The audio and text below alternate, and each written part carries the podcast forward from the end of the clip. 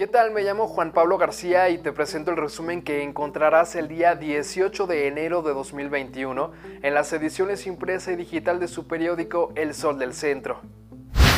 En tanto que durante este fin de semana los habitantes de Aguascalientes se dejaron ver de nueva cuenta por restaurantes, centros comerciales, plazas públicas, excursiones al Cerro del Muerto e incluso antros y ruidosas fiestas particulares, las cifras del avance del coronavirus COVID-19 se mantienen en un inexorable incremento.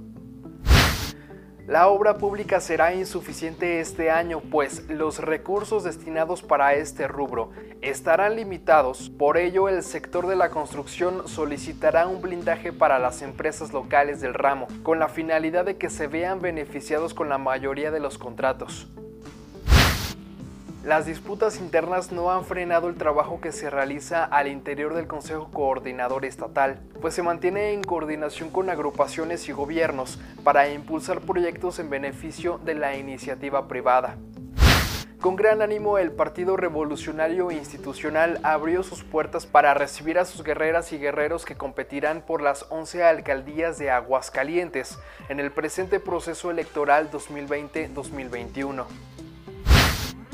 como parte de una gira de trabajo por el municipio de Calvillo, el gobernador del estado, Martín Orozco Sandoval, encabezó la entrega de subsidios de la convocatoria Promipime a propietarios de panaderías, tortillerías y tiendas de barrotes del municipio específicamente para mejorar la eficiencia energética en sus micro y pequeños negocios.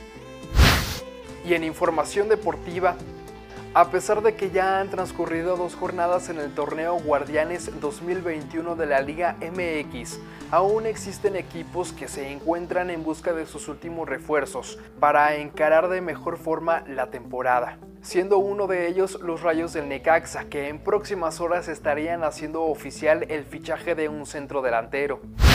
Y en información policíaca, autoridades municipales dieron a conocer el nombre de la persona que lamentablemente perdió la vida al ser brutalmente arrollado por un vehículo en el que viajaba un policía estatal en calles del fraccionamiento Tierra Buena. El hoyo occiso se llamó J. Guadalupe de 57 años de edad, mientras que el presunto responsable fue identificado como Guillermo de 27 años. Este es el resumen que encontrarán en las ediciones impresa y digital de su periódico El Sol del Centro. Hasta luego.